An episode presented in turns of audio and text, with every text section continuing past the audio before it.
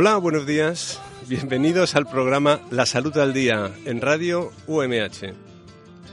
Os recuerdo el lema del programa. ¿Qué puedes hacer por tu salud y por la de los demás? Aquí tratamos de todas las cosas que podemos hacer como sociedad y como personas para dar una respuesta adecuada a los problemas de salud, para hacer que la gente viva mejor, tenga más posibilidades, más igualdad de oportunidades por el hecho de tener una mejor salud. Hoy tenemos en el programa un poquito de todo, porque tenemos dos invitadas muy especiales, la doctora Parker, profesora del Departamento de Salud Pública, Historia de la Ciencia y Ginecología, y directora del Máster Universitario de Cooperación al Desarrollo. Y a la doctora Chilet, investigadora del Centro de Investigación Biomédica en Red de Epidemiología y Salud Pública. Ambas pertenecen al Grupo de Investigación de Salud Pública, Epidemiología Clínica, Políticas de Salud y Salud Global, que ha puesto en marcha el proyecto Promoción de la Salud Cardiovascular en el Distrito Rural de Chocue, en Mozambique, a través del empoderamiento de las mujeres.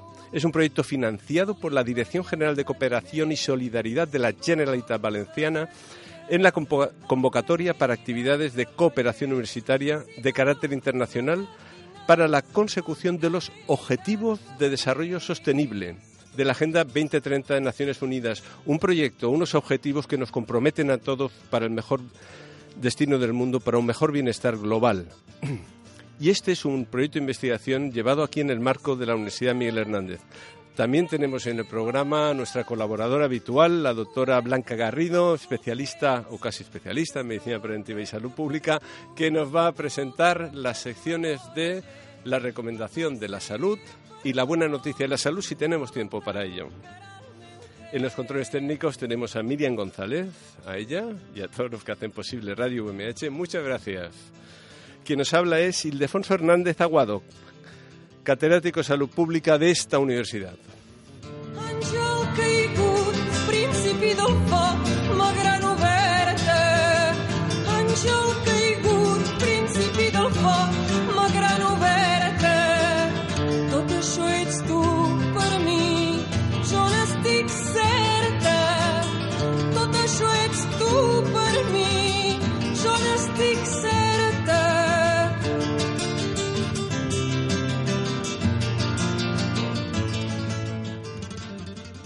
Bueno, eh, de nuevo aquí, bienvenidas de nuevo a Radio MH, doctora Parker y doctora Chilet, y muchas gracias por colaborar.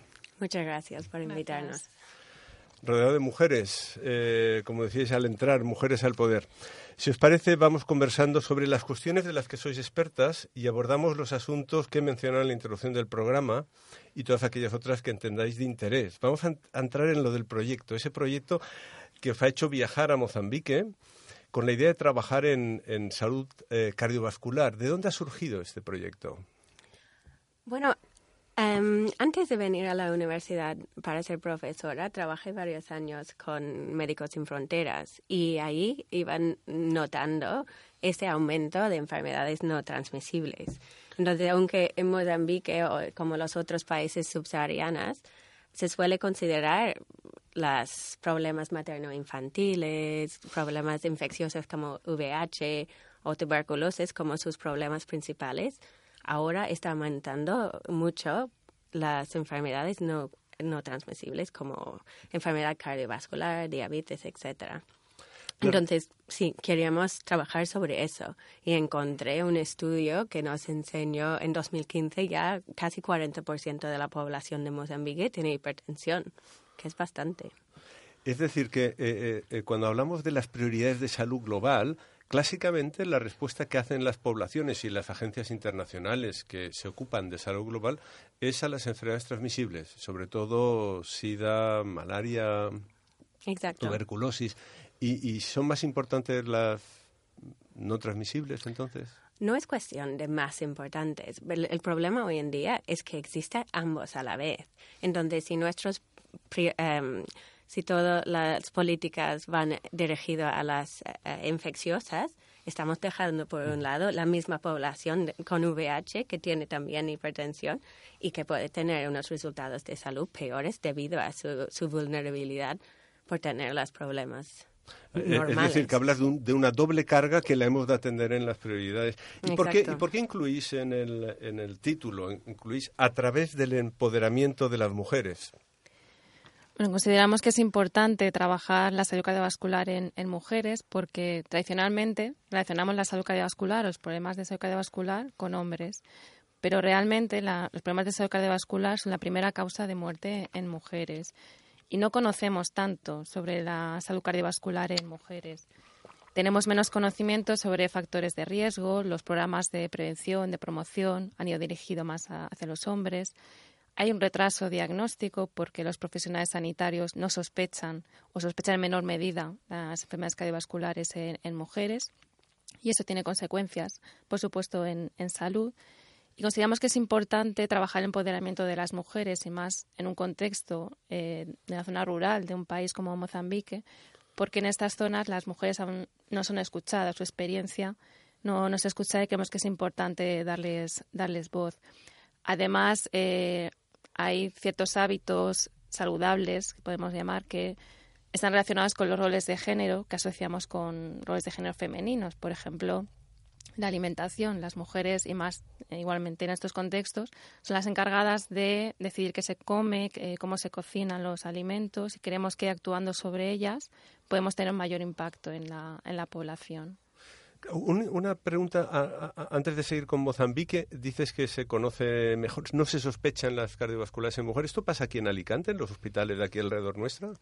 Sí, continúa pasando en todos los contextos. La verdad es que la, enfermedad cardiovascular es el ejemplo típico de sesgo de, género. Ya desde los años 90 se sabe que las mujeres no presentamos los mismos síntomas que presentan los, los hombres en las enfermedades cardiovasculares y se considera que nosotros presentamos síntomas atípicos, porque no son los típicos, que los típicos son los del hombre. Eso tiene que ver con la investigación. Tú estuviste hace poco en el Ministerio de Sanidad, ¿no? En una presentación pública sobre estas cuestiones, ¿no? Más o menos lo puedes resumir. Sí, muy resumidamente, porque daría para otro programa, otra serie de ah, programas. Lo haremos, lo haremos, Pero podemos decir que eh, tradicionalmente los estudios de salud cardiovascular se han realizado en hombres, pensando que era una enfermedad que solo o afectaba mucho más a, hombres, y esa información se ha extrapolado a, las mujeres. Si pensamos, por ejemplo, en el síntoma típico del infarto agudo de miocardio, todos pensamos en ese dolor que inicia en la parte izquierda del pecho y radia hacia el brazo, que se presenta en muchos infartos en el caso de los hombres y en caso de las mujeres, este síntoma se presenta en mucha menor probabilidad, a lo mejor un 20 o un 30%.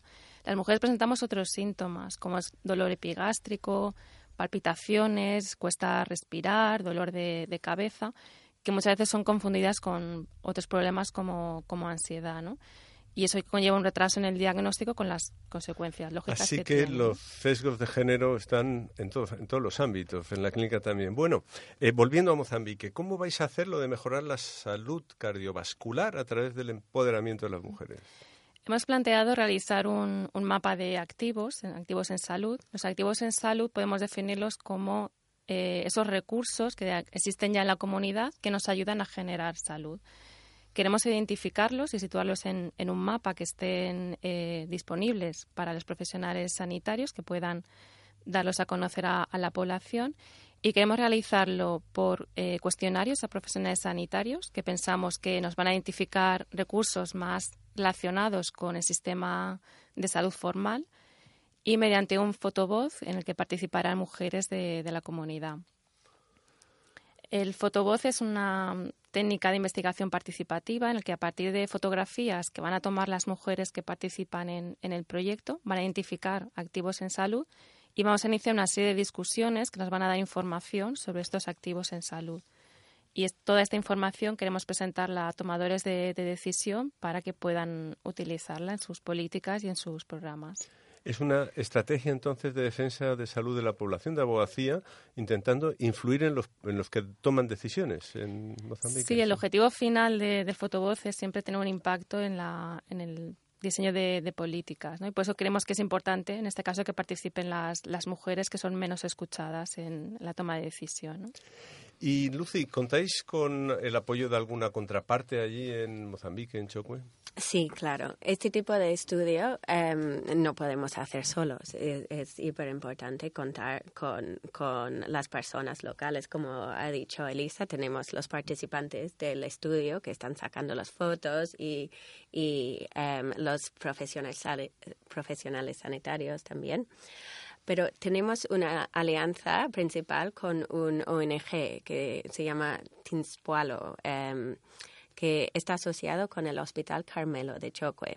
El Hospital Carmelo es, un hospital especialista de, de VIH y tuberculosis en, eh, para el distrito de Chocue. Entonces, sus pacientes principales son, son em, pacientes enfermos de, de VIH-Sida y en tratamiento de tuberculosis también. ¿Y qué participación tienen ellos en, las actividades, en fotovoz, en qué apoyos dan? ¿Material, eh, de guía, de orientación? Entonces, em, tenemos una alianza principal con uno de los médicos, el director clínica del hospital, que está ayudando a coordinar las actividades con nosotros porque hemos ido a iniciarlos, pero también ahora estamos en, en Alicante, entonces tenemos que seguir. Y, tenemos un espacio. Él del equipo investigador. Sí, él es del equipo investigador. Nos dan un espacio físico para trabajar y nos ayudan a identificar las, las mujeres, como ha dicho Elisa, que van a estar sacando las fotos de los activos en su comunidad y también para em, contactar con los profesionales sanitarios, que, que ellos, siendo parte de, de este grupo profesional, nos ayudan con este vínculo. Esta primera parte del, del trabajo eh, la habéis hecho en noviembre, ¿no, Elisa? Eh, ¿qué, ¿qué, actividades hicisteis justo ahora en noviembre? Pues hemos iniciado una serie de capacitaciones con el personal de, de porque son van a ser las encargadas de realizar el trabajo de, de, campo. Creemos que es importante que la información la recoja gente que conoce bien el, el contexto. Y también hemos iniciado los primeros contactos con los centros de salud, también que nos van a apoyar, y con eh, y con autoridades locales, porque como decía Lucia al, al comienzo, queremos que se inicie ya a hablar sobre salud cardiovascular en, en Mozambique, en, este caso en, en Chocue, ¿no? para em, empezar ya a que se incluya como una prioridad en, de salud. O sea, que habéis tenido contacto ya con centros de salud. Sí. ¿Y cómo habláis? ¿En, en portugués ya? O... Portugués, portuñol. Pues tendremos que aprender portugués, ¿no? Si tenemos relación allí, ¿no? Vale. pero, de momento os entendéis porque ellos entienden bien el castellano. Ellos entienden mejor el castellano que nosotras el, portugués. pero eso no ha sido un obstáculo, no ha habido mm, los in translation, no ha habido ningún problema de transmisión ni nada. ¿Y qué tal el, el, carácter de la gente en cuanto come, el, el contexto en que os habéis movido? ¿Qué tal era la situación? Pues la verdad que muy, muy receptivos a, a iniciar un proyecto y a iniciarlo con, con, nosotras y nos hemos sentido muy bienvenidas ¿no? en, el, en este contexto. ¿El hecho de que seáis mujeres ha tenido alguna dificultad o algo añadido o no habéis tenido ninguna percepción al respecto? La verdad es que casi todos los contactos han sido con mujeres. En los centros de salud y con autoridades ha sido más con mujeres y no hemos sentido por ahora ninguna cuestión. Ninguna cuestión, ¿no? Vale, y, bueno, con esa buena acogida, pensáis volver pronto, me imagino, por el proyecto y porque estáis bien allí, ¿no? De momento tenemos planificado volver en, en abril. Um, de hecho, la reunión africana de la, la, Asociación Internacional de Epidemiología va a estar en Maputo, el capital de, de, de Mozambique. Entonces, hemos pensado ¿Cuándo va a ser eso? En abril, el 14 ¿De este año? ¿Ya tan pronto? De 2019. Entonces, sí, hemos pensado venir, eh, ir a, Maputo a este congreso y presentar los resultados y también eh, en, en Chocue. Como ha mencionado Elisa, la eh, participación de las mujeres y también de poder alcanzar a, influir sobre las prioridades de salud en Mozambique también en otros países africanos. Pensamos que es una reunión muy, muy um, positiva de poder hablar del proyecto. Bueno, y tengo que confesar que me habéis invitado a, ir, así que voy a tener que ir.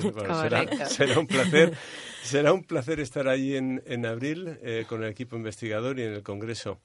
Eh, ¿Algo más que queréis añadir? No, yo creo que esperamos volver en abril para contar cómo ha terminado el proyecto y qué tal nos ha ido en el, en el Congreso. Pues os reservaré un programa para que contéis todas las experiencias. Yo también tendré que contar, contar alguna cosa también. Muchísimas gracias por colaborar con el programa. Muchas gracias. Y ahora iremos con la siguiente eh, parte del programa, la siguiente sección que va a ser hoy la recomendación de la salud.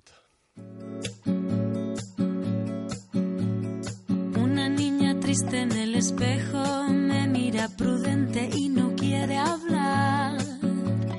Hay un monstruo gris en la cocina que lo rompe todo, que no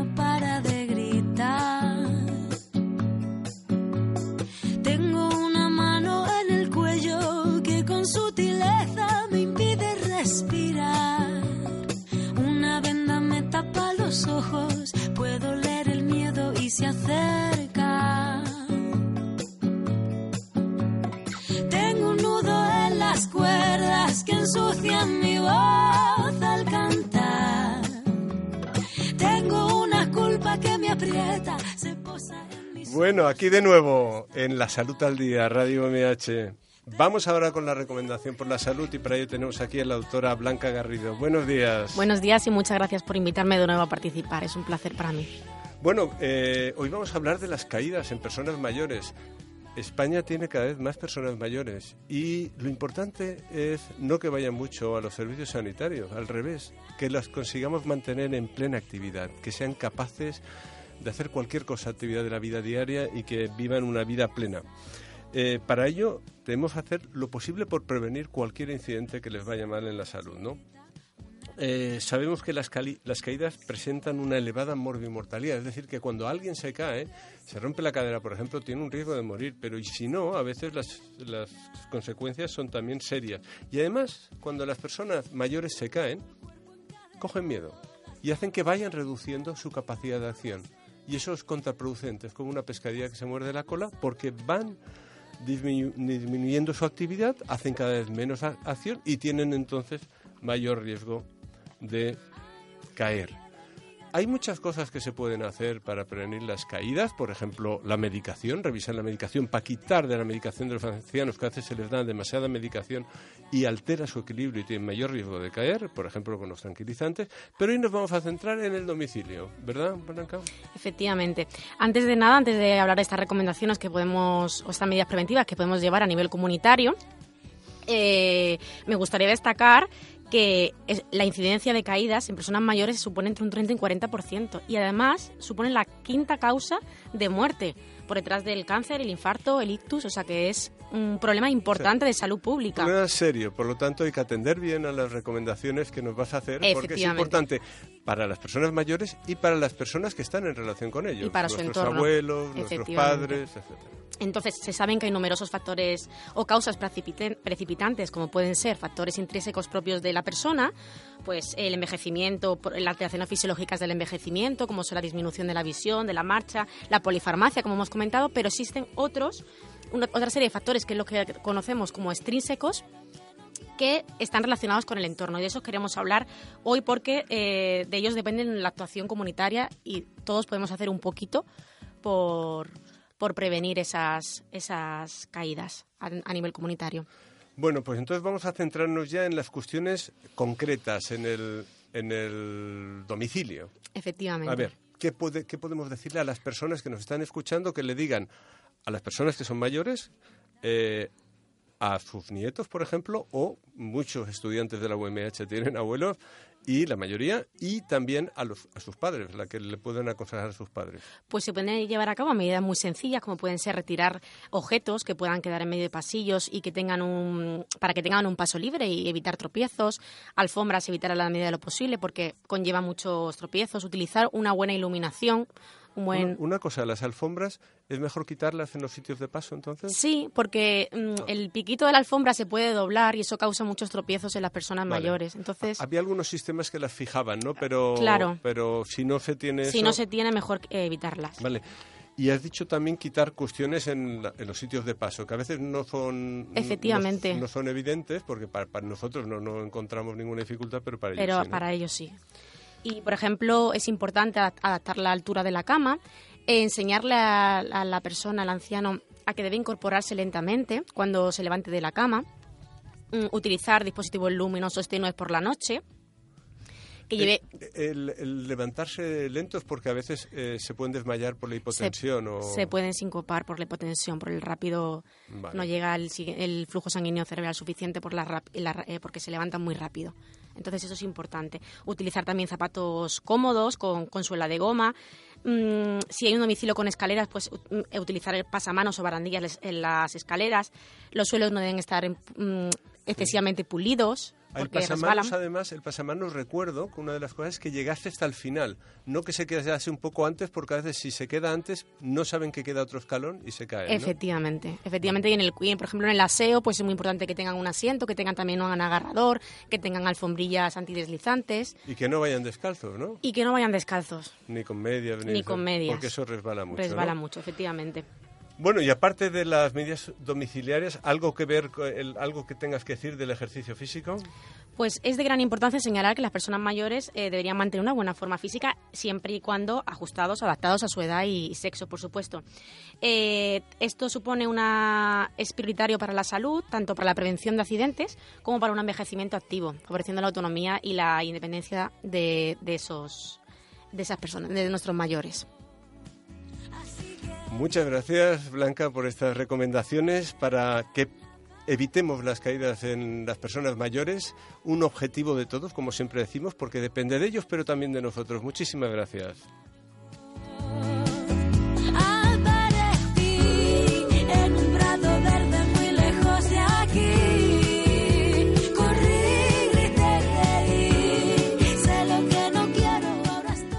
Bueno, nos queda tiempo, Blanca, para la otra sección, la buena noticia. ¿Qué nos traes hoy como buena noticia de la salud? Pues bueno, hoy traigo una muy buena noticia de salud. El pasado 15 de noviembre se aprueba en el Consejo Interte- Interterritorial el primer calendario común de vacunación en todas las edades de la vida, consensuado por el Ministerio de Sanidad y que parece ser que se va a poner en, en vogue en el año 2019, o sea, ya. Eso es una buena noticia porque había siempre la gente le da eso como mucha inseguridad, eso de cuando va a un sitio, otros sus hijos están vacunados, ¿no? O sea que hay, no solo para los niños, sino para, para todos. Para todos. Para mí también, incluso a mi edad. Hay recomendaciones, eh, sí, en la época, en la época prenatal, infantil, adolescen- en la adolescencia y en la edad adulta, haciendo hincapié entre las 19 y los, entre los 19 y 65 años y mayores de 65 años. ¿Y esto supone alguna modificación a lo que se ha hecho hasta ahora? Pues hasta ahora no, lo, mm, o sea, va- son las mismas eh, vacunaciones, pero se hace hincapié en todas aquellas dosis que se han quedado un poco eh, en completar el calendario de vacunación en la edad adulta. Y apa- aparte, la- los mayores de 65 años, otras recomendaciones que estaban que se hablaban un poco, pero que no estaban establecidas, como son la vacunación frente al neumococo, por ejemplo. A ver, entonces hay como algunas vacunas pendientes, te refieres, ¿no? En algún grupo comprendido entre los 19 y 64 años de edad, ¿es Efe- así? efectivamente, entre los 19 y 64 años de edad se intenta rescatar a aquellas personas que no hayan recibido sus cinco dosis de vacunación frente al tétanos y también a aquellas personas que no hayan pasado o la varicela, sarampión, rubeola parotiditis y que, y que aseguremos que no están protegidos, pues vacunarles también, porque en ello supone es una- son enfermedades mucho más graves, estas enfermedades antemáticas de la infancia. Pero efectos prácticos esto es algo difícil, porque mientras que los niños están, digamos, eh, cautivos, por decirlo de alguna forma, mm, bien en los, en los centros escolares, las personas a partir de los 19 años no suelen ir a los servicios sanitarios donde se le puede decir, vamos a completar su vacuna. ¿Se ha pensado en algo, crees? No se ha pensado nada, pero yo pienso que es un buen momento, a lo mejor cuando se hace un análisis, preguntar, eh, mm, revisar un poquito la vacunación del, adulto también, ¿no? Nosotros lo hacemos en nuestro servicio con mucha frecuencia. Para nosotros esto es el día a día de nuestro trabajo. Pero es verdad que a lo mejor en atención primaria hay que concienciarse un poquito más porque esto no se hace tanto en atención primaria. No sé qué podríamos aportar. Bueno, yo me imagino que ya, eh, que es responsabilidad de las consejerías, esto se ha aprobado por el Consejo Interterritorial del Sistema Nacional de Salud, que es lo que gobierna el Sistema de Salud con el Ministerio de Sanidad. Entonces se ha aprobado ese calendario y ahora tendrán que establecer las comunidades autónomas en coordinación con el Ministerio cuáles son los aspectos prácticos, ¿no? Pero volvamos a las vacunaciones porque dices que las, decías que las que más desconocemos son las de los mayores de 65 años. Hoy estábamos con caídas de personas mayores. Vamos también a, a decir algo sobre su salud respecto a la inmunización, a las vacunaciones. Pues por supuesto se recomienda la vacunación antigripal, una dosis de recuerdo frente al tétanos y difteria y se recomienda vacunar frente al neumococo, que es una bacteria que produce fundamentalmente neumonías, infecciones de la sangre, meningitis y que se ha visto que en la población adulta eh, puede causar una enfermedad invasora por neumococo y esto conlleva muchísimas complicaciones, incluso la muerte de la persona. Entonces es importante que estén muy bien protegidos. Ya lo escuchan, no solo las caídas, sino que también de las enfermedades transmisibles. Hoy hemos empezado con Lucy Parker y Elisa hablando de las no transmisibles y vamos a acabar también así. Y para las mujeres gestantes, también un grupo especial, un, curso, un grupo donde había dudas. Especial. ¿Qué es lo que Normalmente se, se, recomienda entre la 27 y la 36 semanas de gestación vacunar frente a la tosferina, puesto que la madre así tras, eh, transfiere los anticuerpos a través de la barrera, a través de la de la, de la placenta y esto hace que proteja al recién nacido que hasta los dos meses no se vacuna frente a la, a tosferina. Muy bien, pues muchas gracias por traernos esta buena noticia de la salud. Ya saben, tenemos un calendario de vacunación único para todo el país y con una actualización de las recomendaciones que esperemos sirvan para mejorar la salud entre todos. los ojos, puedo leer el miedo y se acerca.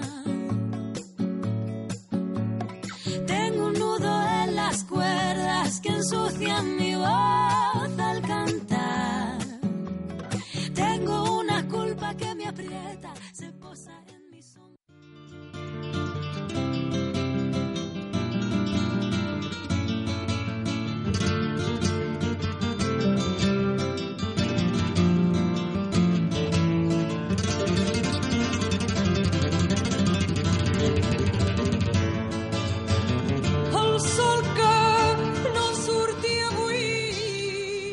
Y eso ha sido todo por hoy en La Salud al Día. Muchas gracias a la doctora Parker, a la doctora Chilet y a la doctora Garrido por participar en el programa de hoy. Muchas gracias. Muchas gracias. Un placer. Como sabéis, los que seguís el programa, aquí tenemos varias secciones y hoy nos hemos olvidado de la franja crítica, pero bueno, ya la pondremos con la colaboración de la doctora Garrido en el próximo programa. No olvidéis lo que decimos aquí, que para mejorar tu salud debes mejorar la de todos y para eso has de participar en los asuntos públicos. Fijaros que hoy hemos hablado de las caídas, de las caídas en personas mayores, y es una cosa de todos, es una cosa de los servicios públicos, es una cuestión de los gobiernos de hacer normas que hagan que el entorno sea más fácil y menos arriesgado para los mayores, pero también depende de nosotros, de sus familiares y depende de ellos, de ir mejorando. Claro que hay personas que no tendrán facilidades económicas para cambiar algunas cosas, pero entre todos podemos hacer y con recursos comunitarios mejorar la salud. También ha sido la buena noticia hoy la vacunación para todos y además única en el país. Con eso acabamos. En los siguientes programas seguiremos con estas secciones. Os recuerdo que las sugerencias, preguntas que estiméis oportunas las podéis enviar a ihernandez.umh.es. Repito, ihernandez.umh.es. Muchísimas gracias por vuestra participación. Os invitamos a seguir escuchando Radio UMH y su programa La Salud al Día. En los controles técnicos ha estado Miriam González, muchas gracias, y se despide Ildefonso Hernández. Hasta pronto.